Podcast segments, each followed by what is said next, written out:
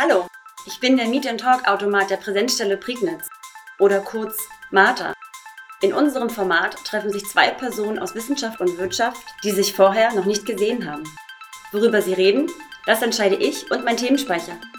Seid ihr bereit? Dann geht es los. In 3, 2, 1. Hi. Hallo. Schön, dich kennenzulernen erstmal. Ja, freut mich auch. Mein Name ist Julia Schnitzer und ich bin Professorin für digitale Medien an der Technischen Hochschule hier in Brandenburg. Sehr cool. Ja, mein Name ist Lukas Kinzel. Ich bin Geschäftsführer und Mitgründer der White Agency. Wir sind einer der Branchen, branchenführenden Firmen, wenn es ums Thema Social Media Marketing für E-Commerce-Marken geht. Mhm. Genau.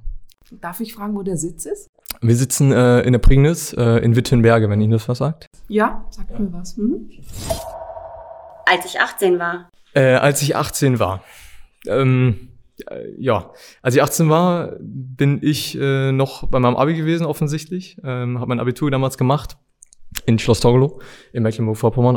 Äh, habe äh, parallel bei meiner Mutter gewohnt, aber schon äh, im Dachboden meines besten Kumpels zeitgleich übers Wochenende weil äh, ich mich während des Abis dazu entschieden habe, schon eben eine Firma zu gründen im Segment halt digitale Medien. Und ja, das ist so das, was ich mit 18 gemacht habe. Ja. Für mich war 18 werden, da habe ich, das war ein Tag, auf den habe ich jahrelang gewartet, weil ich mir dachte, dann bin ich endlich frei. Mir kann niemand mehr sagen, äh, wann ich zu Hause sein muss, was ich darf, was ich nicht darf.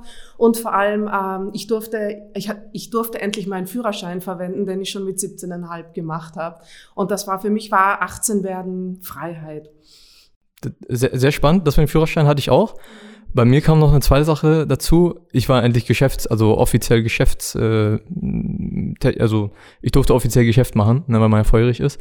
Äh, aber das mit dem Führerschein kann ich komplett nachvollziehen auf jeden Fall. Das ging mir eins zu eins genauso. Ich habe vor allem auf dem Land gelebt, also in Baden-Württemberg, Abitur gemacht in der Zeit, in Überlingen am Bodensee und da war es einfach so, dass man da war mit dem Fahrrad, also erstmal war es hügelig und die Distanzen waren weit. Das heißt, ähm, wenn man irgendwie rumkommen wollte, war man auf ein Fahrzeug angewiesen. Mhm. Also Unabhängigkeit war damals ohne eigenes Auto oder ähm, Moped, Mofa, was auch immer nicht zu denken. Hm. Darf ich fragen, wie du es gemacht hast mit dem Auto? Hast du selber dir ein Auto, also hast du ein Auto bekommen oder hast du von den Eltern das Auto benutzt? Äh, leider nein. Ich habe aber selber gespart. Es hat aber nur gereicht für ein Motorrad. Heißt, ich habe mir dann schon bevor ich 18 war ein Motorrad gekauft, gebraucht von unserem Hausmeister an der Schule. War ein kleines Motorrad und mit dem bin ich dann durch die Gegend gecruised. Na, sehr, sehr tough, sehr cool. cool. Das kann ich wirklich gar nicht. Stimmt, jetzt bin ich dran. Oh, das ist viel. man sagt immer, man wird irgendwann zum Fachidioten. Ähm, ich merke einfach, im Leben ist für mich zu wenig Platz, um all die Dinge gut zu können, die mich interessieren. Ähm, was ich wirklich gar nicht kann, ist Chemie. Das hat ähm, unter anderem damit zu tun, dass als wir in der Schule waren, der Chemielehrer chronisch krank war und wir hatten keinen Chemieunterricht. Und ähm, ich habe eine 14-jährige Tochter, die weiß jetzt schon mehr als ich. Und ich gebe auch zu, was mich brennend interessiert, aber was ich finde, dass ich nicht kann, ist über Börsenkurse diskutieren. Und ich bin auch schlecht darin, in Politik zu über Politik zu diskutieren, obwohl es mich sehr interessiert und ich auch meine, dass ich viel Ahnung habe. Aber gerade so Innenpolitik, da komme ich ins Schwimmen. Das kann ich nicht. Hm. In, inwiefern nicht können? Also, weil du nicht in den offenen potenziellen Konflikt gehen möchtest mit einer Position oder weil du nicht weißt, ob die Daten, auf denen man aufbaut, wirklich aussagekräftig sind? Ich bin nicht, ähm, ich bin jemand, der es gewohnt ist, sozusagen vielleicht auch hat das mit meiner Tätigkeit als Professorin zu tun. Ich bereite mich auf Unterricht vor, ich bereite mich auf mögliche Fragen vor. Meine Studierenden, gerade wenn man Kurse drei, vier Jahre macht, stellen auch häufig dieselben Fragen. Heißt, ich bin es gewohnt, mir recht sicher zu sein in vielen Dingen. Und in der Politik, da, da kann man mich mit, mit, wenn jemand wirklich kompetent ist, auch ziemlich schnell, glaube ich, in der Ecke diskutieren, wo ich dann das Gefühl haben könnte, konjunktiv, dass ich vielleicht in meiner Meinung gar nicht angemessen gehört werde, weil mir die Ausdrucksmöglichkeiten fehlen. Mhm. Äh, das, äh, ja, kann, kann, ich total teilen, weil das wäre auch eine der ersten gewesen, die ich gesagt hätte. Was ich nämlich gar nicht kann, ist verlieren. Und äh, oft ist es so, und deswegen geht das auch so ein bisschen Hand in Hand, was, was du auch sagst, ähm, was ich überhaupt nicht leiden kann, ist, wenn ich wenig, also wenn ich sehr halbherzige Informationen habe, wenn ich halbherzig arbeite, weil dann ist das Verlieren quasi schon vorausgesetzt, dass es eigentlich kein gutes Ende haben kann. Ähm, deswegen teile ich da in der Richtung auf jeden Fall, zumindest den Grund auf jeden Fall auch. Ähm, ja, also wie gesagt, verlieren ist was, was ich einfach aufgrund auch meiner Historie, ähm, als ich ein bisschen jünger war, ich komme bevor mein Abitur damals war, habe ich E-Sports gemacht. Das heißt, bei mir ist das ist so digitaler Sport quasi, wo man genauso Videospielmäßig bin ich in Europa rumgereist. Und, ähm, das ist Sport? Genau, das nennt man ja, oh, E-Sports quasi. Das genau, ist zum Beispiel für mich, die ähm, wahrscheinlich fast doppelt so alt ist, ähm, komplett sehr neu. Ja, ja, es ist auf jeden Fall noch äh, mhm. definitiv, denke ich, nicht ganz so verbreitet in Deutschland. Ähm, genau, damals noch weniger. Und da war halt Verlieren und Gewinnen natürlich das Ding. Ne? In einem Videospiel gibt es halt immer einen offiziellen Gewinner und einen Verlierer. Und ich denke, da ist auch so ein bisschen die Natur dessen. Ne? Genau. Das liebe ich besonders an meinem Beruf. Hm, was ich besonders liebe, ist, glaube ich, sehr schwer zu sagen, weil ich glaube, es ist eine, eine Aneinanderreihung von vielen Dingen, die es, sich miteinander potenzieren. Ich denke, das Allerinteressanteste ist allerdings ähm, zu sehen, wie Personen sich entwickeln im Team. Also ich war noch nie jemand, der gerne Dinge allein macht, irgendwie solomäßig, sondern äh, was ich besonders einfach lieber an meinem Team ist halt zu sehen, von Woche zu Woche, von Monat zu Monat, wie jede individuelle Person wächst, wie das Team immer stärker wird, ähm, wie sie manche auch Leute durchsetzen, wo man auch gedacht hätte, okay, vielleicht hätten die sich nicht durchgesetzt oder der hat es bestätigt, was man dachte. Ich denke, das mag ich am meisten, diese Entwicklungen zu sehen, der Persönlichkeiten in einem Unternehmen. Ja, äh, ich denke, also so als Highlight ist das auf jeden Fall das. Ne? Wie es bei dir ist? Ja, ja, das, das klingt ähm, verwandt nur auf einer anderen Ebene, sozusagen die Notwendigkeit, sich immer weiterentwickeln zu müssen. Mhm. Also wir sind ja hier im Fachbereich Informatik und da ändern sich die Technologien, die überholen sich fast jährlich. Und ähm, in dem Moment, wo ich mich aus dem, auf dem ausruhen würde, was ich kann, hätte ich eigentlich verloren. Das heißt, meine Studierenden zwingen mich gefühlt dazu, mich selbstständig neu zu hinterfragen und neu zu erfinden. Ähm, ich finde es auch toll, dass meine, Studenten, äh, meine Studierenden mir geholfen haben, meinen Instagram-Account zum Beispiel zu eröffnen. Das ist so, dann kriegt man das so mit und denkt so, ja, ich, da muss ich jetzt auch unbedingt dabei sein. Und dann wird man natürlich sofort ähm, von denen allen geliked, aber dann kam sofort auch jemand, ich will ja nicht indiskret sein, aber sie machen da was falsch. Ja? Und das heißt, ich sozusagen, ich krieg von denen die ganzen neuen sozialen Medien erklärt, adaptiere das dann und kann das mit meinem Fachwissen reflektieren. Also ich war dann auch sehr schnell, sehr gut und ähm, es hat mir auch Freude gemacht. Und umgekehrt kann ich halt sozusagen aufgrund meiner Historie wiederum habe ich einen großen Überblick. Heißt, ich bleibe viel gelassener bei vielen Dingen. Und ich finde, das ergänzt sich gut. Ne? Ich kann über die Studierenden ständig das ganze junge, neue Zeugs aufgreifen und ähm, reg mich dann aber wenig drüber auf, sondern sag so, hm, jetzt gucken wir mal, was hat Relevanz und was nicht. Und dann diskutieren wir darüber. Und ich denke, diese tägliche Win-Win-Situation die man mhm. hat, dadurch, dass man mit jungen Menschen arbeitet, die ist großartig. Also auch das eben sozusagen der Kehrschluss, dass die andere, äh, die anderen Positionen natürlich auch dabei helfen, dass man sich selber weiterentwickelt. Ja. ja also geben und nehmen quasi. Ja.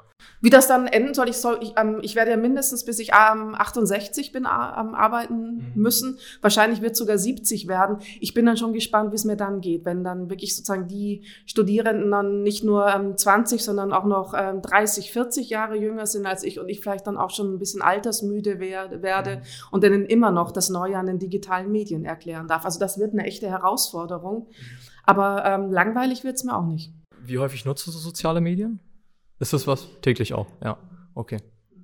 Sehr cool. Also ich habe auch, ähm, ja, es wird immer, Facebook wird häufig tot erklärt. In meiner Generation ist es ähm, nach wie vor ein sehr präsentes Medium. Ich habe da auch ähm, einen gewerblichen Account an der Stelle für eine Tätigkeit, also eine gewerbliche Tätigkeit, die ich immer noch neben meiner Professur habe.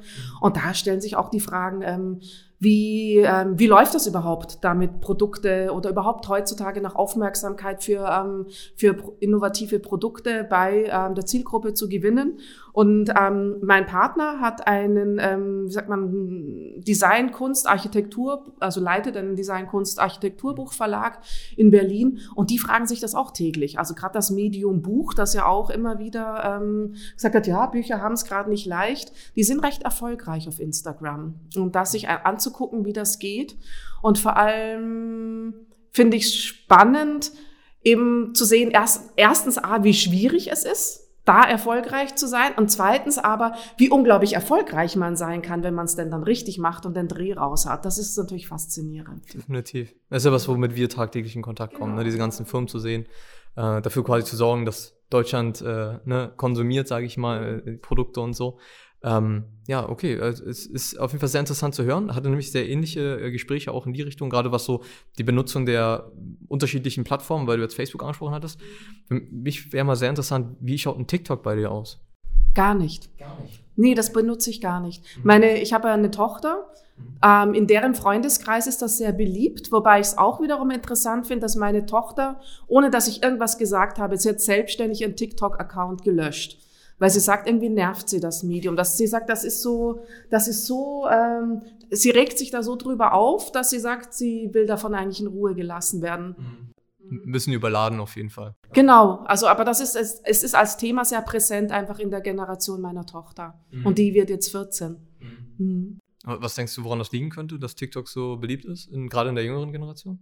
Im Vergleich zu Facebook und Instagram? Mhm. Das ist erstmal ein, ein, ein videobasierendes Medium ist. Mhm. Das heißt, dass es einfach Filmchen gibt, die in sehr kurzer Zeit sehr viel Inhalt transportieren.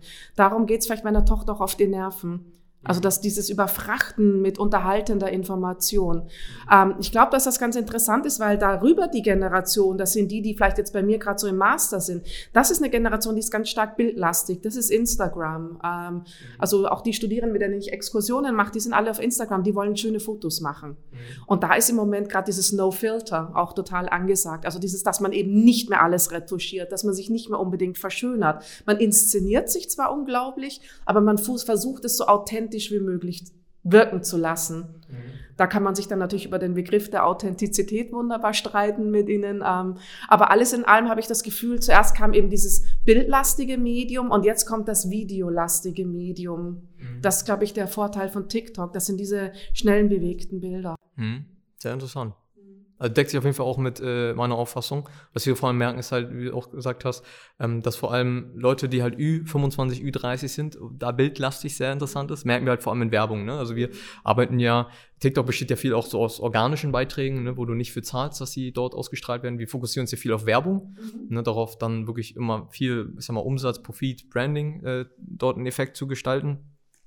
Und da merken wir halt auch, dass, äh, ne, abgesehen davon, dass natürlich die ältere Zielgruppe momentan noch etwas weniger auf TikTok vorhanden ist, was immer mehr kommt, äh, dennoch halt vor allem Bilder auf Facebook und Instagram sehr gut in Verkäufe konvertieren. Ja. Ne?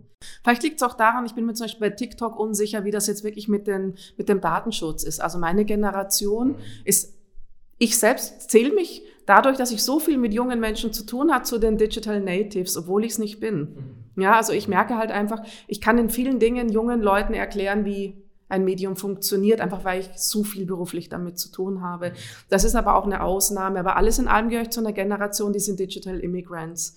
Und die sind sehr skeptisch. Also die nutzen alle die Medien, die nutzen, die haben auch alle mein ganzer Freundeskreis hat Facebook, Instagram, nutzen die sozialen Medien, aber vor allem sind wir noch eine, ich finde es sehr stark literal orientiert. Das heißt, ich bin jemand, der ist es gewohnt zu lesen. Ich lese auf meinem Handy Beiträge. Ich habe ganz viel, warum ich Facebook nutze, ist, ich habe ganz viele Medien abonniert, wo ich mir die Artikel durchlese. Ich zahle auch für Artikel, die ich lese. Ich zahle für die NZZ. Ich habe da kein Problem damit, 79 Cent pro Woche für guten Journalismus zu bezahlen. Und mir ist, mir ist, ich finde am Instagram schön so viel Reisefotos, aber es ist mir auch so, hüpp, hüpp, hüpp, hat mir zu wenig Substanz.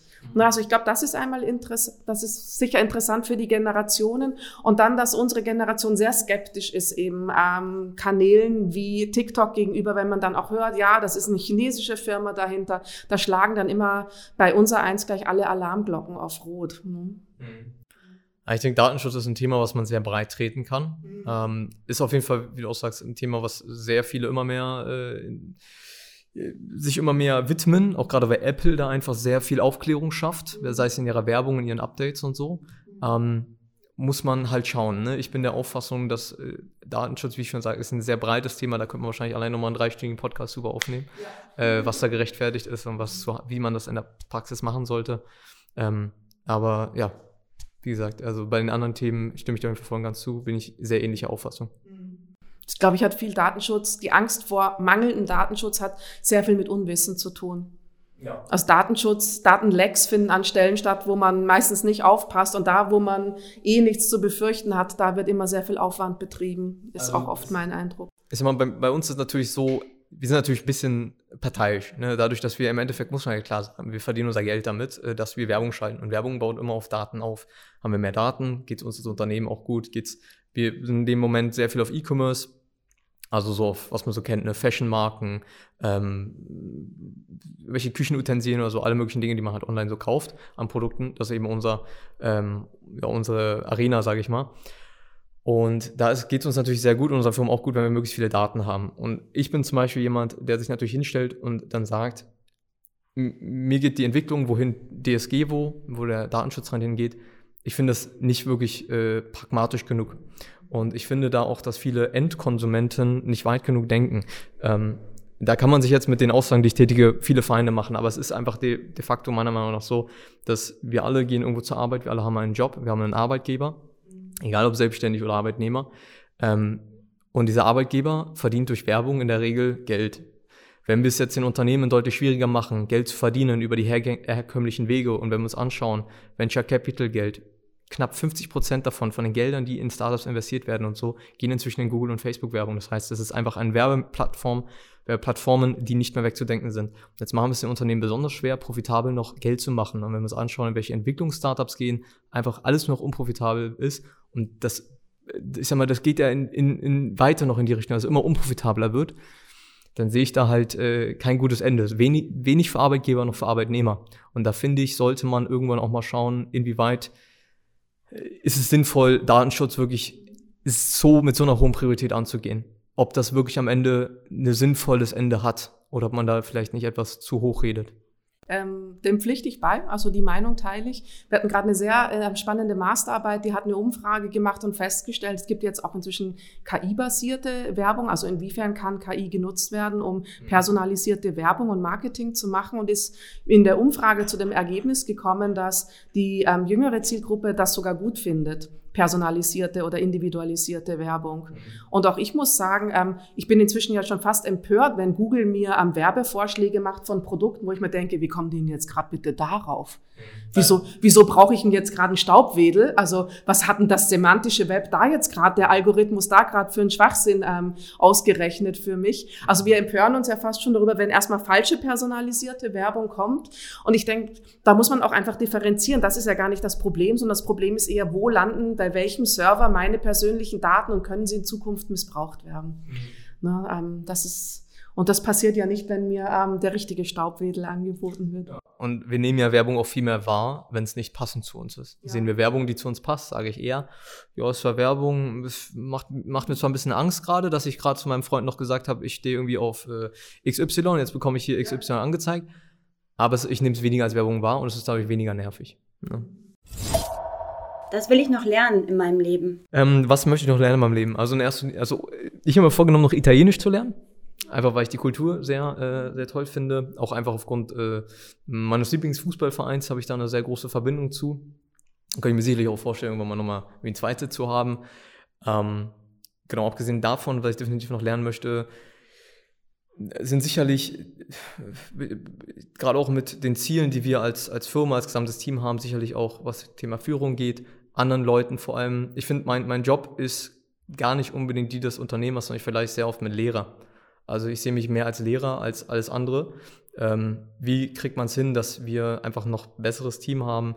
Ähm, wie kann sich noch jeder mehr entfalten? Also einfach die Fähigkeit, das möglichst schnell und möglichst gut ja, zu gestalten, das ist definitiv auch noch was, was ich mir aneignen möchte. Ja, das ist, denke ich mal, so die zwei größten Dinge bei mir. Wie ist bei dir? Ähm, Italienisch, glaube ich, ist wahrscheinlich realistisch, das noch zu lernen.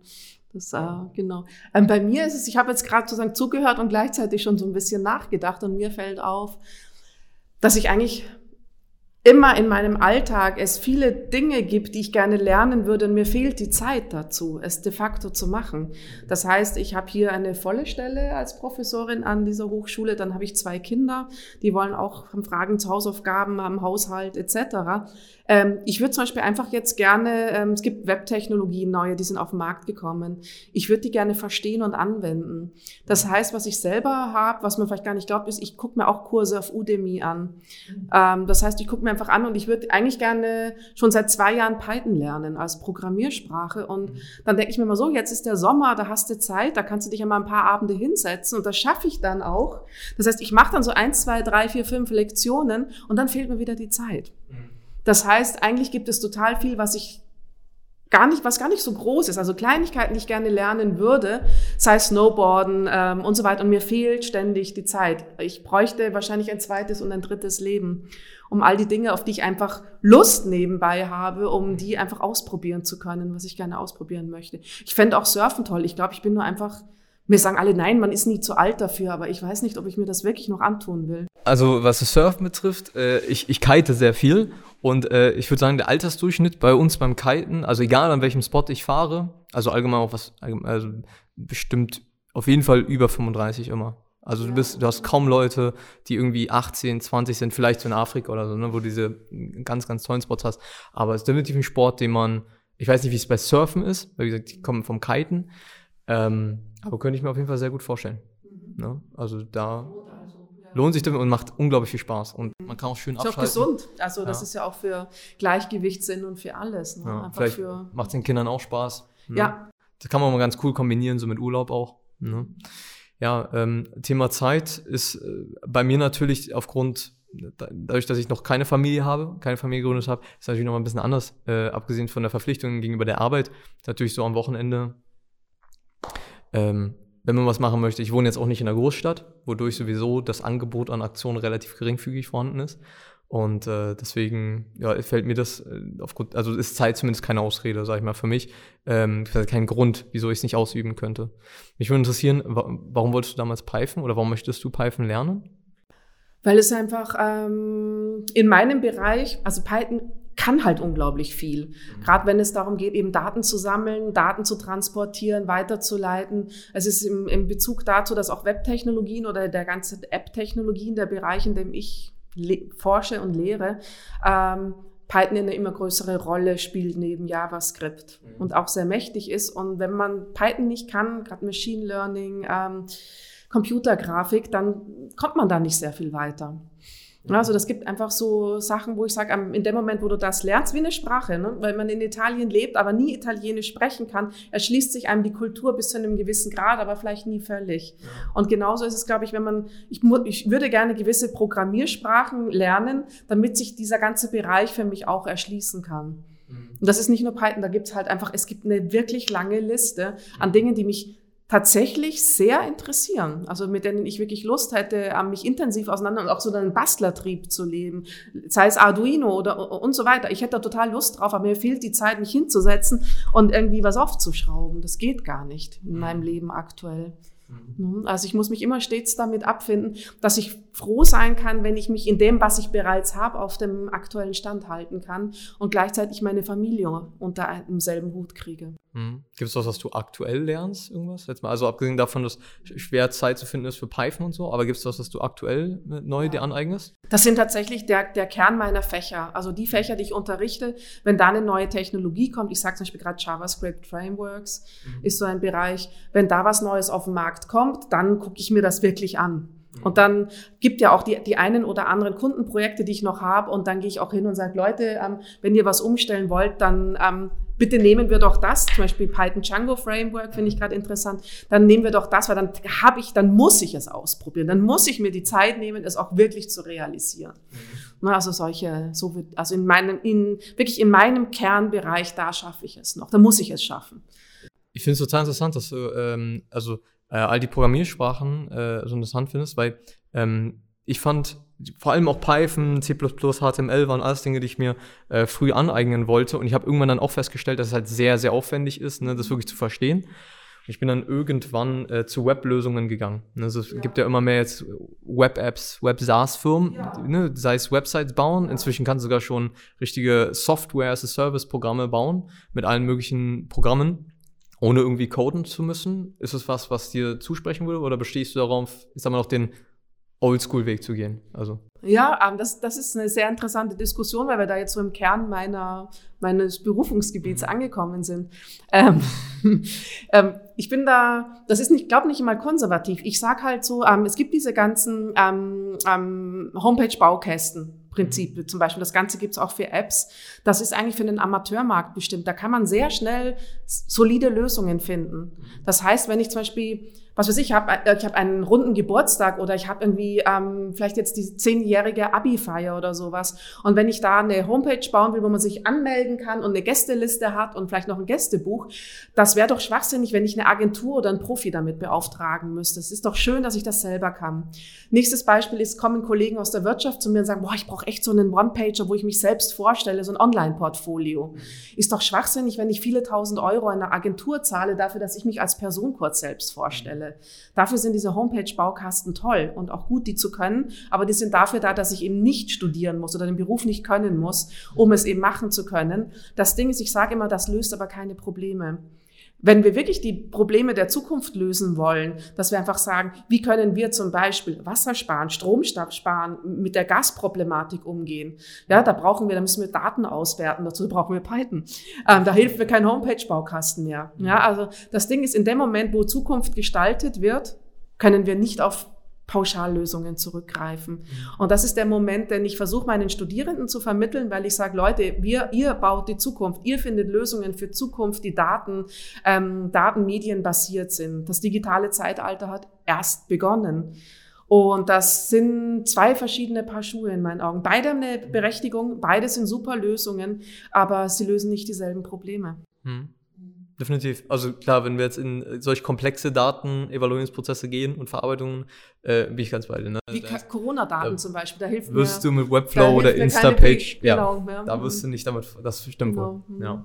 Also Amateur ist für dich eigentlich so einfach, definiere ich jetzt mal so als äh, ja, Leute halt, die halt eine Website benötigen im Allgemeinen, äh, jetzt weniger wirklich, wie du jetzt, du hast jetzt unter Problemlösung im Sinne von vor allem, ja gut, das kann man jetzt nicht grob pauschalisieren, aber ich würde sagen, ein bisschen weiter weg von dem wirtschaftlichen, sondern mehr so zu äh, vor allem auch Richtung Forschung. Äh die großen gesellschaftlichen Fragen, die in Zukunft auf uns ja, zukommen, ja. ja. die gehen nicht ohne, die gehen nicht mehr ohne KI, maschinelles Lernen, Big Data. Und das ist dafür, für die gibt es, die werden ja zum ersten Mal gestellt, diese Fragen. Für die gibt es deshalb noch keine Antworten. Bist du der Auffassung, weil du das Wort KI erwähnt hast, bist du der Auffassung, es gibt schon KI? Oder hast, weil ich habe häufig das Empfinden, viele Leute werfen mit dem Begriff KI rum, ja. ne? sei es im Marketing, in ihren, äh, alles mögliche, ja? äh, AI und so. Im Endeffekt stellt sich aber raus, ist auch wieder bloß irgendein Algorithmus, relativ einfach runtergebrochen und, ne, äh, wo eigentlich gar kein KI hintersteckt. Kompliziert. Ähm, ich sehe, vielleicht macht es Sinn, es differenzierter zu, zu sagen. Ich denke auch, es wird unglaublich gehypt und dass die, ich merke einfach, das ist ein Wort, das regt unglaublich die Fantasie bei den Leuten an. Sie fürchten oh. sich davor und sie fühlen sich bedroht. Ich sage immer, eine KI ist Mathematik.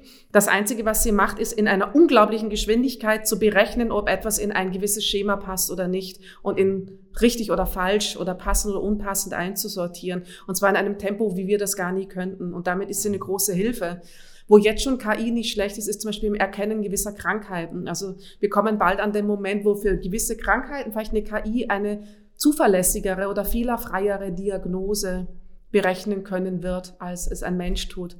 Das ist dann so der Moment, wo es interessant wird. Ich finde auch zum Beispiel beim Thema Chatbots finde ich das sehr spannend, dass man feststellt, im therapeutischen Sinne, wenn der Chatbot gut ist, ist es für meinen, für meinen sagt man, für, für den therapeutischen Zweck, egal ob an der anderen Stelle eine echte Person mit mir spricht oder eine KI.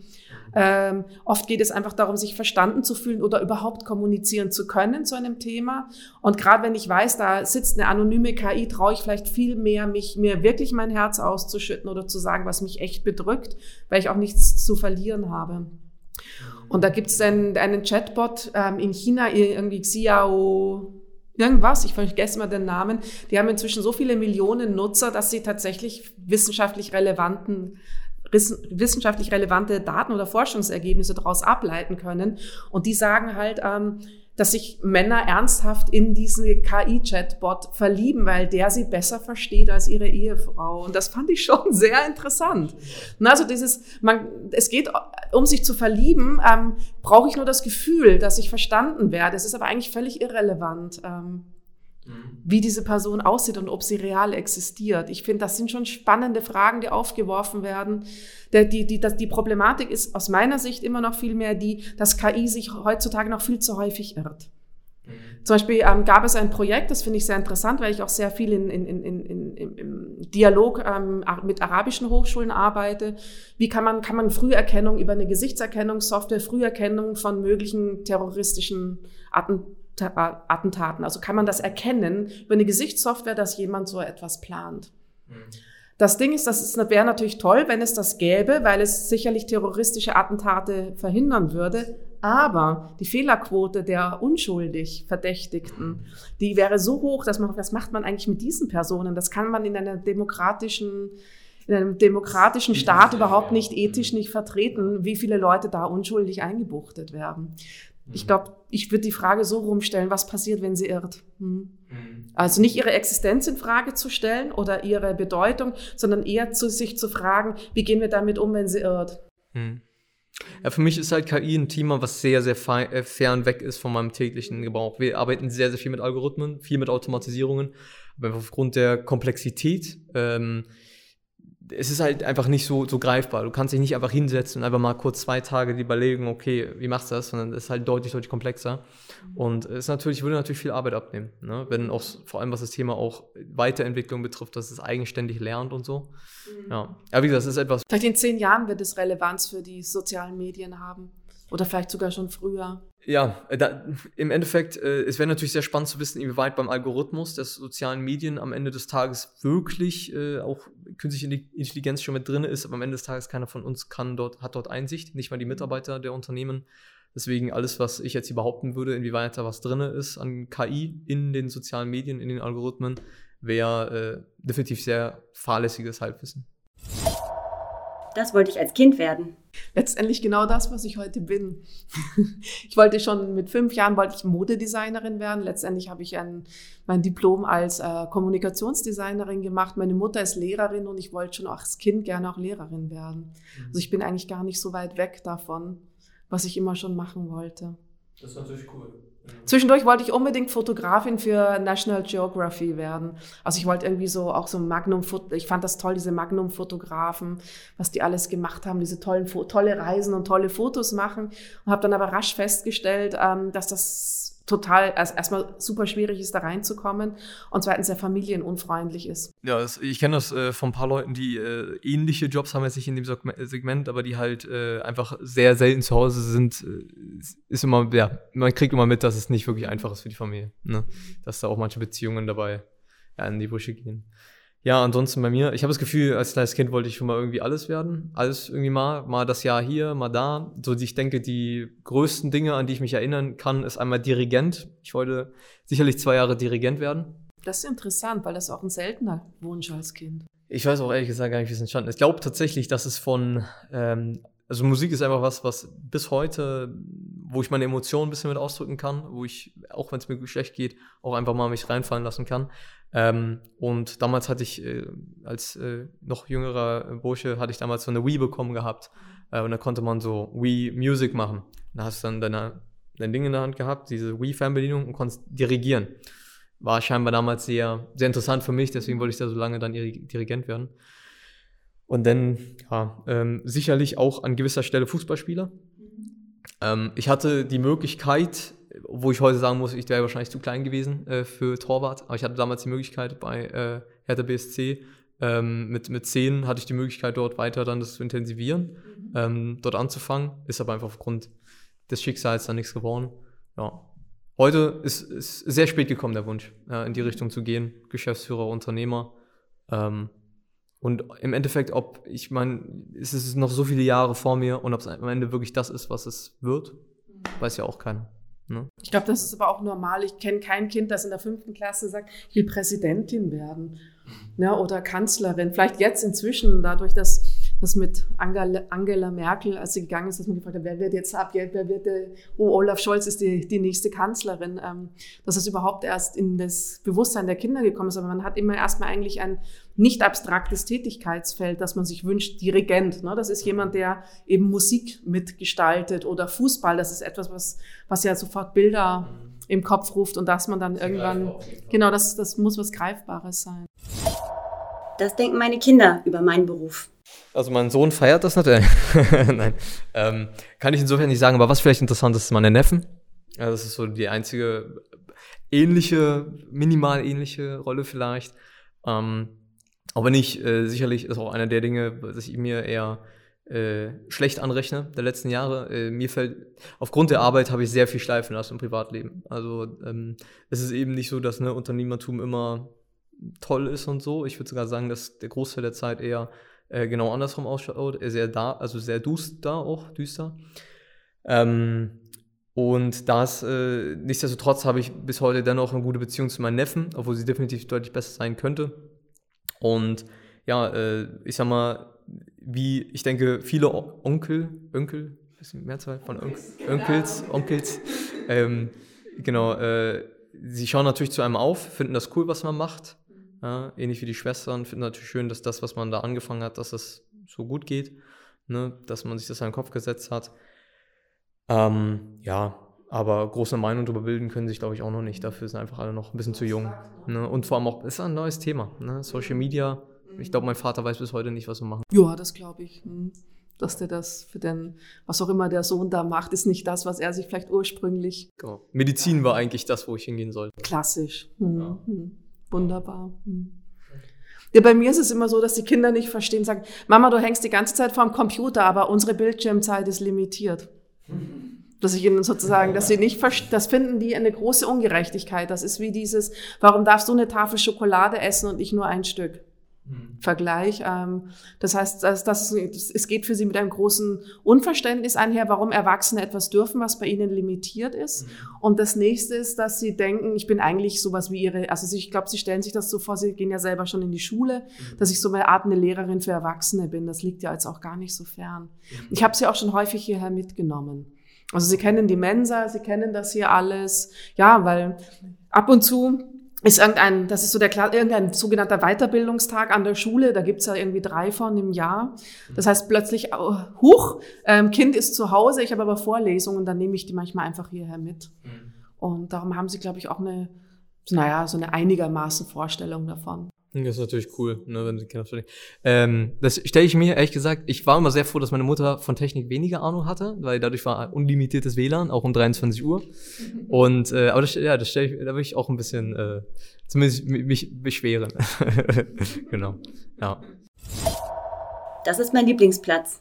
Oh, die haben oft gewechselt, aber ähm, kürzlich habe ich festgestellt, dass mein Lieblingsplatz ähm, eigentlich ein ganz einfacher Ort ist. Ich komme ursprünglich aus Österreich. Wir, wir haben da eine, eine Wohnung immer noch mit Seeblick. Da gibt es einen ganz einfachen Holzbalkon. Und mir fällt auf, wenn ich da sitze dann und in die Abendsonne reingucke, dann bin ich meistens weit weg, ähm, im Urlaub auch. Und das, glaube ich, ist mein Lieblingsplatz.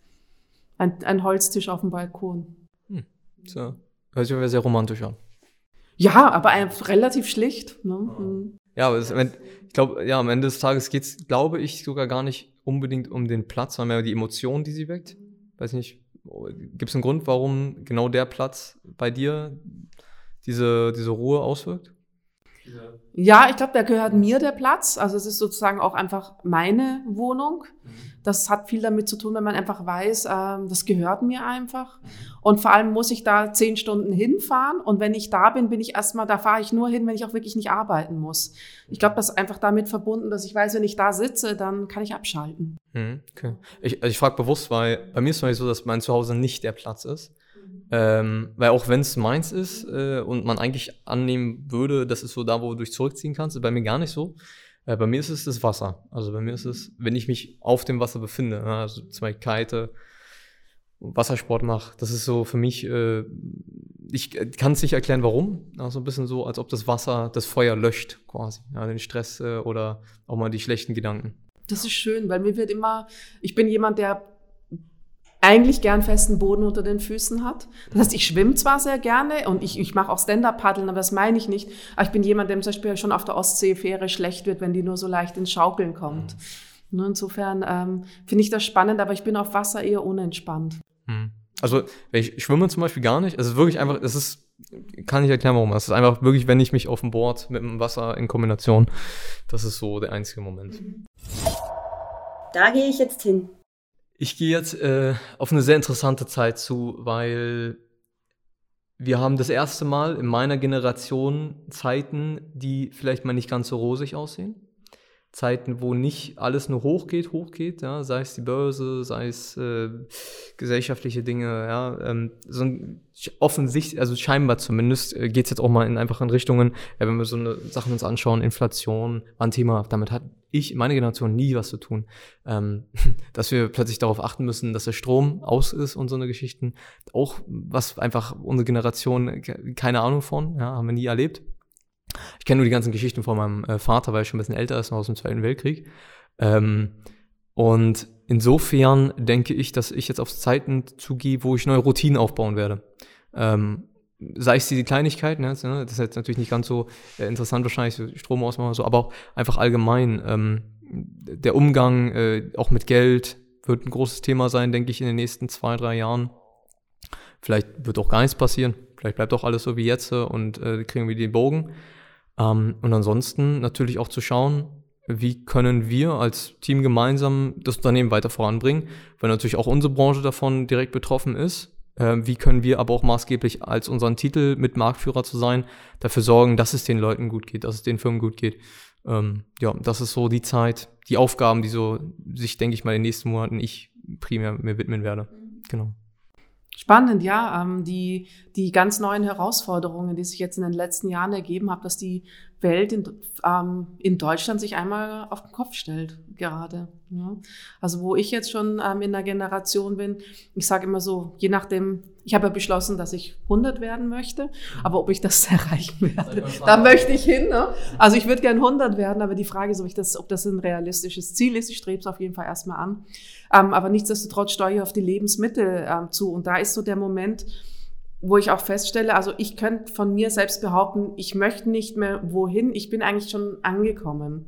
Also wenn ich jetzt noch überall hin will, dann habe ich eher eigentlich ein Problem. Es, und ich merke in meinem Freundeskreis, den kann man so einsortieren in Menschen, die sind eigentlich da angekommen, wo sie hin wollten. Also man hat ja tausend Ziele gehabt und dann ist es eher so, dass man sich das vielleicht auf oder ausbaut. Mhm. Ähm, und dann gibt es die Freunde in meinem Alter, die immer noch irgendwo hinhetzen wollen. Und die tun mir dann irgendwie fast leid. Also das, was irgendwie mit Mitte 20 bis vielleicht auch Anfang 30 noch total toll war, dass man so Aufbruchstimmung hat und sagte, das will ich. Und ähm, was weiß ich, ich will mein Studium beenden, ich will einen tollen Beruf, ich will Auslandserfahrung haben, ich will den richtigen Partner kennenlernen, ich will Kinder haben, ich will Karriere machen, ich will Geld verdienen, ich will dieses Auto, ich will ähm, Segelboot auf dem Wasser. Das sind alles Dinge, wo man hin will. Ähm, das ist schön und gut und das ist auch richtig ähm, in einer gewissen, in, in, im ersten Drittel des Lebens. Dann das zweite Drittel ist vielleicht dazu da, dass man auch Ziele erreicht und zufrieden ist mit dem, was man sich aufgebaut hat. Und in, jetzt ähm, in der Lebensmitte ist es, glaube ich, auch eher irritierend, immer noch davon zu sprechen, wo man hin will. Also ich merke einfach, ich habe Gott sei Dank die paar wichtigen, wirklich wichtigen Entscheidungen richtig getroffen. Ich bin da, wo ich immer hin wollte. Das freut mich. Und jetzt habe ich so einen gewissen Standpunkt, wo ich mir sage, so, und von hier aus kannst du jetzt ein paar richtig coole Sachen machen. Aber ich kann mich darauf verlassen, dass ich das habe. Und das ist zum Beispiel jetzt noch, dass ich sage, ich habe immerhin noch, immer noch 20 Jahre Berufsleben vor mir. Das ist ganz schön viel dafür, dass ich eben so viel schon gearbeitet habe. Mhm. Also gefühlt habe ich eine halbe Ewigkeit gearbeitet. Ich habe noch mal eine Ewigkeit vor mir. Das heißt, ich habe noch viel zu tun. Und es gibt einfach viel, was ich im Rahmen meiner Professur vorhabe. Ich möchte Internationalisierung aufbauen. Also ich würde mich sehr gern für Völkerverständigung, für den Dialog einsetzen. Das sind eher solche Dinge. Ich möchte was zurückgeben. Ich habe jetzt irgendwie so viel Spaß auch in meinem Leben gehabt. Ja, also ich fand irgendwie, es ist viel passiert. Ich möchte gerne auch was zurückgeben an Zuversicht, an Sicherheit, an Hilfe, vielleicht auch viel mehr noch in, in dann mit, der, mit dem Älterwerden auch in, in, in Charity-Arbeit, in unbezahlte Arbeit zu wechseln. Mhm. Jetzt sozusagen am Anfang musste man gucken, dass man überhaupt genug Geld verdient und dann irgendwann man sagen, okay, jetzt läuft das, das Einkommen, jetzt kann ich vielleicht auch einfach mal ein paar Tätigkeiten machen, ohne drüber nachzudenken, ob das jetzt irgendwie die nächste Waschmaschine finanziert oder die Klassenfahrt der Kinder. Hm, hm. Ja, das ist sehr interessant zu sehen, ne? dadurch, dass wir wirklich in ganz anderen Lebensabschnitten sind. Ja, ja. Wäre natürlich, äh, aber ich denke mal, bei, ähm, als du damals jetzt, du jetzt 121 warst, gehe ich mal davon aus, hast du auch, äh, wie wir vorhin auch erwähnt hast, sehr viele Ziele gehabt. 20, 30, genau. Würd, würdest du sagen, du hast einen Großteil davon erreicht? Ja. Ja. Mhm. Das ist schön. Mhm. Also es sind auch ein paar Sackgassen. Also man muss dann auch Mut haben. Es ist halt so der Moment, man denkt sich manchmal so, so erreiche ich das. Und dann plötzlich steckt man wo fest und denkt sich so, ich habe was erreicht, aber irgendwie fühlt sich das nicht so an, wie ich dachte. Mhm. Na, also es ist gar nicht so einfach, dass man sich denkt, so, oh, das ist jetzt das Falsche, sondern ich bin dann, bist irgendwo und denkst dann so, toll, dass du das jetzt erreicht hast, aber warum ist das irgendwie so, puh, warum erschöpft mich das? Ich finde, man nimmt auch viel Gesellschaft, also bei mir ist so, man nimmt auch viel von der Gesellschaft über, so Ziele. Mhm. Ähm, man orientiert sich ja auch an anderen, ne? So, was haben die für Ziele, was ist so in der Gesellschaft gängig? Und wenn du dann, wie du sagst, du kommst da an und ich habe bisher noch nicht ein Ziel erreicht, wo ich gesagt habe, das fühlt sich so an, wie ich gedacht habe. Das ist, hat viel auch mit, also ich musste auch schon sehr oft zwischendurch loslassen, obwohl es mir wirklich schwer gefallen ist, mir einzugestehen und zu sagen, da kommst du jetzt, das ist zwar an sich äh, nachvollziehbar, was du dir dabei gedacht hast, aber da kommst du jetzt nicht mehr weiter. Du musst es loslassen, musst zurückgehen und musst irgendwie einen ganz anderen Weg einschlagen. Oder ähm, das gibt auch Momente, wo ich zum Beispiel beruflich, ich bin ja jetzt erst vor zweieinhalb Jahren hier an die THB gewechselt. Ich war 15 Jahre an einer anderen Hochschule davor. Und dort habe ich alles erreicht, was ich wollte. Und trotzdem, als ich es erreicht hatte, bin ich draufgegangen, haben sich die äußeren, wie sagt man, die äußeren ähm, Gegebenheiten so stark verändert, dass es nicht mehr das war, was ich wollte. Mhm. Also das Unternehmen ist verkauft worden. Plötzlich war ich mit einem ganz anderen Management konfrontiert, ähm, hab ganz, es waren plötzlich sind Probleme auf uns zugekommen, wo ich mir dachte, die habe ich so gar nicht vorhergesehen. Also in dem Moment, wo ich da war, habe ich gemerkt, das ist es gar nicht. Das wirst du jetzt drei, vier Jahre machen können, dann wird dich das so aufbrauchen, dass du sehr erschöpft sein wirst. Vielleicht lass du es einfach. Das, glaube ich, war das Allerschwerste in meinem Leben. Mich von der Idee, kaum dass ich da war, ich habe sehr lange darauf hingearbeitet, mich auch sofort wieder davon verabschieden zu müssen und zu sagen, das wird dich jetzt nicht froh machen. Bevor es die, bevor die Tragödie überhaupt eingetreten ist. Also ich bin mhm. wirklich sozusagen noch abgesprungen ohne Schaden. Hm, das ist natürlich äh, optimal. Äh, ist sehr interessantes Thema, weil das ist auch immer was, immer mehr so diese du hast nicht dieses, du gehst den einen Weg wie so ein Labyrinth und du bist direkt draußen, du hast die Lösung, sondern du läufst, verläufst dich erstmal tausendmal. Ja. Das war so mit man natürlich jetzt, ne, desto älter man wird, am Anfang war es so, du bist direkt immer aus dem Labyrinth raus und jetzt merkst du immer mehr, das wird alles ein bisschen schwieriger. Also du hast nicht mehr diese, du gehst einmal durch und hast die Lösung und äh, weitaus wahrscheinlich noch nicht ansatzweise so oft durchgemacht äh, wie du, ja, äh, weil du einfach deutlich mehr Lebenserfahrung hast da. Ähm, aber da bin ich auf jeden Fall sehr gespannt. Ja, da musste ich jetzt auch anfangen, weniger in Monaten zu denken, sondern mehr in Jahren. Es entstehen noch viel mehr Abhängigkeiten mit der Zeit.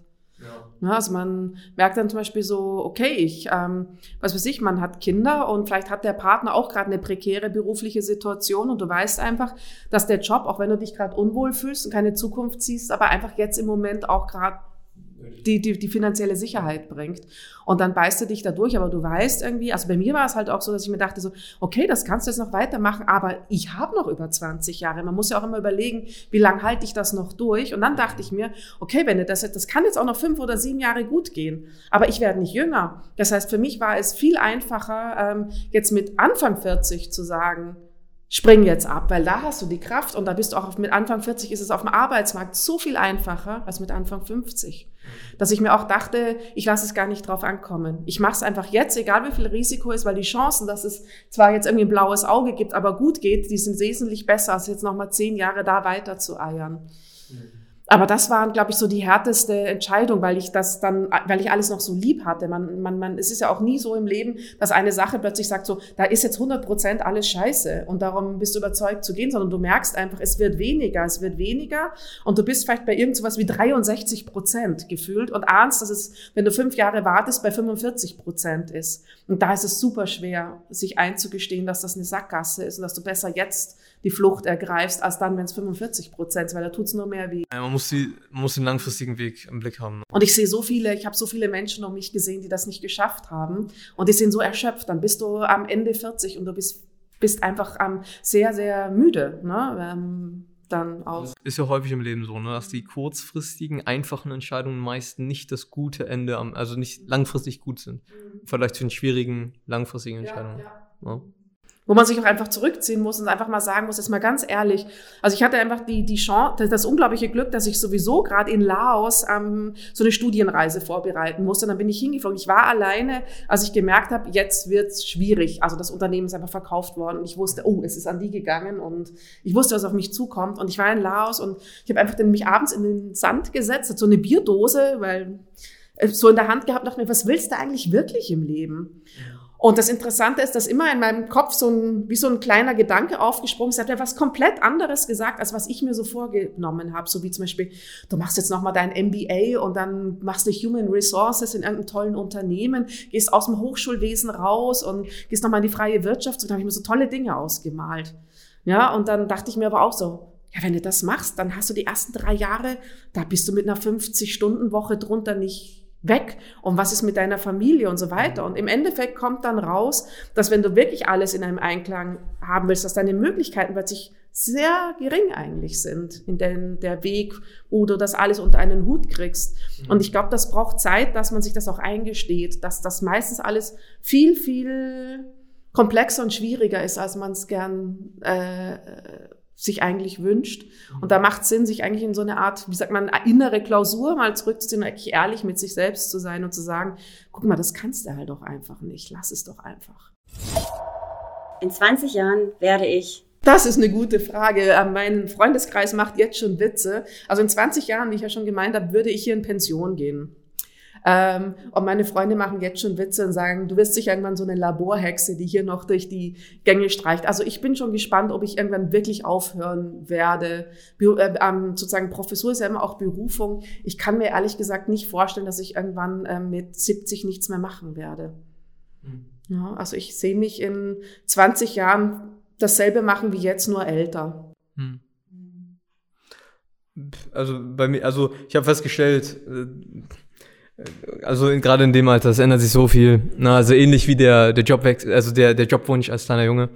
Ähm, dadurch, dass einfach auch gerade in der Szene, wenn man jetzt auch ein bisschen beruflich wieder einen Kontext hat, ähm, einfach sich so viel ändert, allein alle drei Monate, äh, da ist es sehr schwer zu sagen, wo wir in 20 Jahren sind. Also ähm, wo ich mir sicher bin, ist, dass ich in 20 Jahren weiterhin einfach immer versuchen werde, das zu machen, äh, was mir Spaß macht, äh, wo ich was Großes bezwecken kann, weil das ist mir wichtig. Also ich äh, bin jemand, der tendenziell kein Interesse daran hat, einfach nur irgendwo mitzuspielen. Ich würde schon ganz gern im großen Stil auch was zurückgeben. Ne? Sei es halt, was jetzt Probleme von angesprochen, die gesellschaftlicher Größe haben und so, ähm, da auch irgendwann hinzugehen.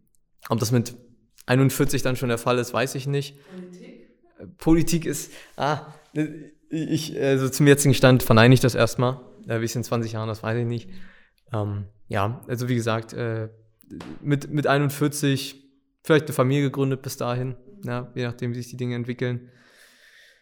Ähm, als großes Ziel, sage ich mal, zum jetzigen, kann sich auch nächstes Jahr wieder ändern. Ähm, aber was, was eigentlich geblieben ist die letzten fünf Jahre, ist sicherlich das, das was wir jetzt machen, dass wir es im deutlich größeren Stil machen. Sicherlich auch äh, mit Fremdkapital nochmal hinzugezogen, im großen Stil mit Investoren. Ja, das aber sehr schwer zu sagen, was in 20 Jahren. Ich kann nicht mal sagen, was in zwei Jahren ist. Kaffee? Achtmal am Tag. Ähm, wow. also äh, Kaffee ist, äh, glaube ich, so äh, ja das Konsumgut, was ich so oft eigentlich am meisten auf täglicher Basis äh, zu mir nehme, trinke, esse, wie auch immer. Ähm, ja, am besten noch einen doppelten Kaffee direkt. Äh, ist für mich einfach inzwischen so, ich weiß nicht, ähm, was geworden, eher so wie so ein Wasser. Ne, ich habe das Gefühl, das, Konsum, äh, das, das äh, Koffein, das wirkt nicht mehr so wirklich bei mir. Und ähm, ja, abgesehen davon, dass äh, ich immer der bin, dass die, der die Kaffeemaschine am Ende alle macht, ja, sonst eigentlich nicht viel dazu noch hinzuzufügen. Wie ist bei dir mit, äh, mit Kaffee? Genauso. Ähm, Kaffee ist, glaube ich, meine einzige echte Abhängigkeit. Ich rauche nicht. Ich trinke schon gern mal ein Glas Wein, aber ich habe nie diesen Zug, Zug ähm, sozusagen mehr Alkohol zu trinken, weil das tut mir einfach nicht gut. Mhm. Und ein Glas ist bei mir Genuss, aber Kaffee könnte ich, wenn ich mich nicht disziplinieren würde, auch acht am Tag trinken. Aber ich versuche es immer bei vier zu belassen. Hab, aber äh, also, aber ich denke mir dann immer so, ich lese dann wieder so mit Genussstudien, die sagen, ja. ähm, alles ist in Ordnung. Ja. Und dann trinke ich auch meinen fünften. Aber Kaffee ist wirklich und vor allem stelle ich fest, dass ich unglaublich schlechte Laune kriegen kann, wenn Kaffee schlecht ist. Ja. Also wo ich dann, ich habe so das Gefühl, dass meine ganze Toleranz ähm, und alles, was ich so an, an Diplomatie, an Geduld mit Kindern, mit Studierenden in meinem Umfeld, das kondensiert sich im Kaffee zu deinem totalen, da, da, da breche ich dann aus in meiner Kaffeetasse. Wenn der Kaffee schlecht schmeckt, habe ich schlechte Laune. Wenn ich keinen Kaffee kriege, bin ich unerträglich. Das kondensiert sich alles im Kaffee. Da zelebriere ich das. Da zelebriere ich auch meine Auszeit. Ich brauche meine Kaffeeauszeit am Tag und wenn ich die nicht kriege, dann ähm, geht die Welt unter. Ja, bei mir ist so, wenn ich weiß, es ist morgens, ich habe noch keinen Kaffee getrunken, auf den ersten Kaffee freue ich mich jedes Mal ja. wie auf Weihnachten. Wie auf Weihnachten. Ist, der äh, schmeckt auch wirklich fantastisch. Ja. ja. Das Aber genau, in der, in, in der, Not allerdings fresse ich auch Fliegen, also der Teufel frisst auch Fliegen. Meinen schlechtesten Kaffee hatte ich mal in Indien, da waren wir irgendwo unterwegs und ich merkte schon so, jetzt kriege ich Kopfweh. Wenn ich jetzt keinen Kaffee äh, kriege, dann kriege ich jetzt echt das schlimme Kopfweh. Und dann gab es ähm, eine Raststation in Indien, kriegst du nur Tee, das ist ein Teetrinkerland. Dann so einen schlechten Nescafé und dann war diese Pulvermilch, die die reingemacht haben, das war ranzig, weil halt die Temperaturen waren ja auch 42 Grad. Und dann war dieser Kaffee mit ranziger Kondensmilch. Ich habe den getrunken. Ja. Im Sommer ging es mir jetzt ähnlich, abgesehen nur von der Kondensmilch, die war nicht dabei. Ähm, aber äh, ich habe auch bin der Meinung und da gibt es denke ich auch genügend Studien, die ja besagen, wenn du warme Getränke zu dir nimmst im Sommer, dass du dann so ein bisschen abkühlst, weil innerlich dich das aufwärmt. Ist bei mir irgendwie überhaupt nicht so. Also ich trinke trotzdem meine acht Kaffee am Tag und ich bin aber durchgängig am Schwitzen dann. Ne? Also das ist so ein bisschen äh, dann der Nachteil. Aber ich bin froh, dass wir jetzt wieder Richtung Q4, Q1 gehen dann. Ne? Mhm. Genau. Das wollte ich noch loswerden. Ich, ich denke mal, also, das wird jetzt im Kontext, äh, denke ich mal, das Gespräch sein. Gehe ich mal von aus. Ähm, also, was ich mal loswerden will, ist, dass du mich heute auf jeden Fall sehr von dem eigentlichen Bild, was ich habe von Dozenten, ähm, äh, dem Gegenteil bewiesen hast. Also äh, nicht bewiesen, aber überzeugt hast. Ich hatte häufig die Auffassung, also ich bin mir auch sicher, dass es solche Dozenten gibt, dass es gerade auch auf Unis sehr viel, sehr wenig praxisorientiert gelehrt wird und äh, so wie es auch aus der Schule kennen beispielsweise, ähm, dass halt die Lehrer wenig Praxisbezug haben und viel halt von dem, was sie so lernen, einfach so wiedergeben, wenig Neues dazu kommt, wenig selber kritisch hinterfragt wird und die Nähe zur Praxis gesucht wird.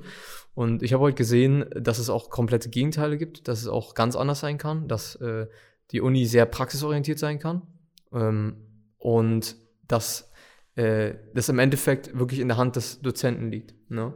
Und gerade in dem Thema, wo ich vor allem auch mich öffentlich in den letzten, ja, sagen wir mal letztes Jahr nicht, aber vor Corona, also von 2018 bis 2020, sehr laut auf den sozialen Medien darüber empört habe, wie Social Media und Online-Marketing oft in Hochschulen, an Universitäten gelehrt wird und wie wenig praxisorientiert es ist, muss ich heute sagen, dass mir auf jeden Fall das Gefühl habe, dass es Unis gibt, wo das sehr praxisorientiert gelehrt wird ja, und wo Fachwissen dahinter steckt und nicht nur aus Büchern, sondern wirklich von Updates. Du hast mir jetzt mehrfach erzählt, ja, ähm, auch wenn JavaScript neue Features rausbringt und so, du bist die Erste quasi, die sich das anschaut, versucht mit in, in, in die Bildung in der, hier in der Hochschule mit zu implementieren. Ähm, das rechne ich dir sehr hoch an. Und äh, da würde ich ganz gerne das selber mal auch in der Praxis als Schüler natürlich dann sehen, ähm, wie das so dann in der Praxis abläuft. Aber rein von dem, was ich höre, finde ich das sehr vorbildlich. Vielen herzlichen Dank dafür. Ich, das ist auch mir ein großes Anliegen, dass ich ähm, eigentlich meinen Studierenden auf Augenhöhe begegne. Und wenn sie sehr auf was beharren, dann sage ich auch, dann erklär es mir doch bitte einfach. Ja, also wenn ich auch mal umgekehrt nicht verstehe, was deren Anliegen ist. Ich glaube aber auch, es steht und fällt tatsächlich ähm, mit jeder individuellen Persönlichkeit. Ich sehe das auch an der Schule meiner Kinder. Ähm, wenn sie Glück haben, kriegen die ganz tolle Lehrerinnen. Und ich sage dann immer, und über irgendjemanden beschweren sie sich immer ganz fürchterlich. Also ja, also es ist entweder die Sportlehrerin oder ähm, die Biologielehrer, der Biologielehrer. Es gibt immer jemanden, über den sie sich beschweren. Dann sage ich immer, du, das ist halt wie im echten Leben auch. Egal wo du bist, wo du arbeitest, in welchem Sportverein du bist, auf welche Party du gehst. Es gibt immer die eine Person, die man doof findet. Und ähm, sozusagen, vielleicht, was will ich hinzufügen, ist für mich eigentlich immer der Moment locker bleiben. Ähm, ich versuche immer wenn ich merke, da ist jemand, mit dem ich jetzt gerade gar nicht äh, mein Mindset teilen kann und ich bin vielleicht auch bis zu einem gewissen Grad vielleicht auch streit- und diskussionslustig. Also wenn ich erstmal in Fahrt komme dann und eine starke Meinung von etwas habe, setze ich mich gern dafür ein. Ich finde das leidenschaftlich. Es gibt aber auch Menschen, wo ich sage, das lohnt jetzt nicht und da machst du einfach mal einen Bogen. Das meine ich mit locker bleiben, ist einfach auch vielleicht abschätzen zu können, ähm, lohnt das jetzt gerade den Einsatz? Es ist nicht immer der richtige Moment.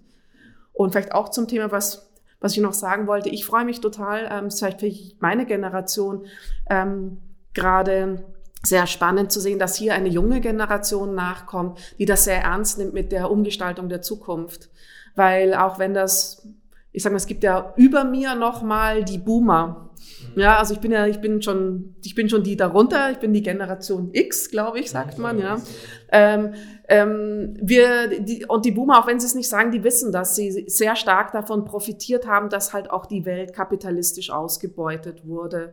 Also dass der Kapitalismus, was man einfach, sage ich mal, Credits auf seiner eigenen Seite hat, auch viel geerbt hat, was man vielleicht gar nicht verdient hat. Ähm, und dass es an der Zeit wird, ähm, dieses Prinzip zu überdenken. Ich sehe in meiner, für mich sehe ich jetzt zum Beispiel, ich, ich könnte jetzt in die Politik wechseln, aber auch ja, ein, ein, eines der Punkte, wo ich mir immer denke, da hätte ich Lust drauf. In die Politik zu gehen, hätte ich früher auch nie gesagt, habe aber keine Zeit gerade. Ähm, mich politisch zu engagieren oder, also gerade in der Regionalpolitik, da wo ich dieses Balkönchen habe zum Beispiel, da gibt es unglaublich viel zu tun, Umweltschutzthemen, mich da einzubringen ich habe schon noch das Gefühl, ich kann da was gestalten, aber eigentlich merke ich die wirklich drängenden Fragen. Das müssen jetzt auch die Jüngeren anpacken, weil bei uns, ich stelle in meiner Generation fest, die tun sich schon so schwer umzudenken. Und zu wissen, dass da einfach junge Leute mit einem ganz anderen Mindset kommen, die auch wirklich genug Wumms und Überzeugung haben, auch einfach zu sagen, es ist uns jetzt egal, was ihr Alten davon haltet, wir müssen hier jetzt rasch reagieren, empfinde ich als unglaublich beruhigend. Ich sehe das in der Generation meiner Kinder die ähm, jetzt Teenager noch sind und aber auch bei den Studierenden, die einfach ganz andere Ansichten haben. Sei es zum Beispiel Auto. Na, wenn wir jetzt einfach sagen, wir kriegen jetzt eine Kooperation mit einem namhaften Autohersteller hier in die THB und alle Kollegen freuen sich riesig. Ja, cool. Und die Studierenden sagen, öh, Auto, voll scheiße. Wir machen eh nur noch Carsharing und für die ist Auto nur noch irgendetwas, um von A nach B zu kommen. Es hat nichts mehr mit Prestige zu tun. Ja, und es, eigentlich freuen sich nur meine alten Kollegen noch darüber. Also das ist so spannend festzustellen, wie sich die Werte verschieben und das einfach auch total laut so gesagt wird. Und ich finde das sehr, sehr erfrischend. Ja. Finde ich spannend, dass du nochmal Gen Z und so mit einbringst. Manchmal habe ich das Gefühl, ich bin äh, ein paar Jahrzehnte zu, äh, zu spät geboren. Weil ich bin tatsächlich jemand, ich bin kein Fan von meiner Generation. Ähm, ich bin kein Fan von meiner Generation. Äh, ich bin der Meinung, wir sind eine Generation, die ja viel, viel bewegen wollen, definitiv. Ich glaube, es gibt sogar, aber ich könnte, könnte auch sein, dass ich mich gerade aus dem Fenster lehne. Ich glaube, es, Generation C ist auch die Generation, die am meisten gründet, aber ich glaube, es kommt auch durch den Startup-Hype einfach. Ähm, die, ja, ähm, und ich sag mal, was, was, was mich so ein bisschen nervt an meiner Generation ist, dass ähm, zu viel für selbstverständlich nehmen. Und da kommen wir zu dem Thema, was ich gesagt habe, wir gehen jetzt mal auf Zeiten zu, die nicht mehr so rosig sind wie da, wo wir herkommen. Wir sind, da bin ich sehr gespannt, wie wird die Generation Z aussehen? Vielleicht, ja doch, die bleibt ja bei Generation Z, die Betitelung bleibt ja so. Ähm, aber wie sieht heute die Generation Z nach, der, nach den kommenden fünf Jahren aus? Denken die komplett anders über gewisse Dinge, wenn Dinge, die momentan für selbstverständlich genommen wurden. Ja, Corona auch bestes Beispiel. Wir konnten nicht mehr ins Restaurant gehen. Ich habe mich gefreut wie Bolle, als ich erstmal wieder ins Restaurant gegangen bin. Ich gehe bis heute anders ins Restaurant als wie vor Corona. Und da bin ich sehr gespannt, auch gerade in Bezug auf Arbeitnehmer, Arbeitgeber, ja, die Beziehung auch da, weil da finde ich, ist eine ganz andere zwischen Generation Z und Arbeitgeber als mit jemandem, der zum Beispiel äh, Generation Y oder Generation X ist. Ähm, die zum jetzigen Standpunkt, ähm, also es ist einfach de facto anders, sag mal so, ist einfach anders. Ähm, dass ich da einfach sehr gespannt bin, wie entwickelt sich das? Die Forderungen auch von Generation Z. Ich habe nämlich häufig das Empfinden, dass Generation Z sehr viel fordert, mhm. ohne unbedingt viel bringen zu wollen. Ja. Natürlich gibt es viele High-Performer, Leute, die bereit sind, da ihre wirklich maximal ihre Power zu geben und die haben auch verdient, das zu bekommen, was, was sie dort äh, fordern. Aber ich sehe einfach immer noch viel zu viele Leute, die von X bis Y alles haben wollen, oder von A bis Z alles haben wollen und nicht bereit dazu sind, irgendwas zu geben. Ähm, ich den Eindruck ähm, kenne ich von vielen aus meiner Generation, die eben Arbeitgeber sind, die auch ähm, über ähnliche Arbeitsmoral klagen und sagen, sie haben da ihre Schwierigkeiten, wenn die den Stift fallen lassen, wenn es wirklich wichtig wird, weil sie ins Yoga gehen, sage ich mal jetzt überspitzt formuliert. Genau, ne? Ähm, und da mich viele anrufen sagen, was verstehst du denn? Du hast doch immer mit hier mit den Studierenden zu tun, mit den jungen Leuten, erklär uns die doch mal. Also ich erkläre ganz oft irgendwelchen Kreativagenturen und Creative Directoren in Hamburger und Berliner renommierten Agenturen, wie die junge Generation funktioniert, ohne dass ich jetzt wirklich behaupten könnte, ich würde es verstehen. Aber ich würde trotzdem sagen, wart mal ab. ähm, die werden sich entwickeln. Also ihr seid einfach auch noch jung und ja, ihr seid einfach mit einer Zuversicht groß geworden. Erstens mal, dass ihr schon sehr viel weniger seid als wir und dass einfach ähm, gewisse Schwierigkeiten gar nicht da sind. Aber ich sage immer so, man entwickelt sich halt auch mit seinen Herausforderungen. Und in dem Moment ähm, oder ähm, es gab auch dieses, man Kultur entsteht aus der Not, Notwendigkeit. Ne, ähm, da gibt es viele gesellschaftliche Studien dazu, aber ich denke auch in dem Moment, wo die Notwendigkeit wirklich klar ist, werdet ihr genug Erfindergeist haben und dann auch aus der Komfortzone rausrücken. Bin ich sehr gespannt, weil äh, vielleicht nochmal so als kleiner Abschluss zu dem Thema, ein Sprichwort, das ich kenne, ist, harte Zeiten schaffen harte Männer, harte Männer schaffen weiche Zeiten und weiche Zeiten schaffen weiche Männer. Und als Folge, weiche Männer verursachen dann wieder harte Zeiten. Ist natürlich, in der heutigen Zeit müsste das von der, äh, ne, vom Gendering müsste man es wieder ändern, ne, zu Männer und Frauen und Unisex und alles. Kann man sicher durch Frauen ersetzen. Das hat auch was. Es ist immer alles in Zyklen. Ähm, das stimmt. Auf der anderen Seite, am, am, was es übersieht, ist der, die Entwicklungsfähigkeit, die Menschen halt auch mitbringen, wenn es wirklich drauf ankommt. Das war die vierte und vorerst letzte Folge von Martha, dem Meet and Talk Automat der Präsenzstelle Prignitz. Wir bedanken uns bei Lukas Kinzel und Professor Julia Schnitzer für das Gespräch. Die Präsenzstelle Prignitz bedankt sich fürs Zuhören und auch Martha sagt Tschüss.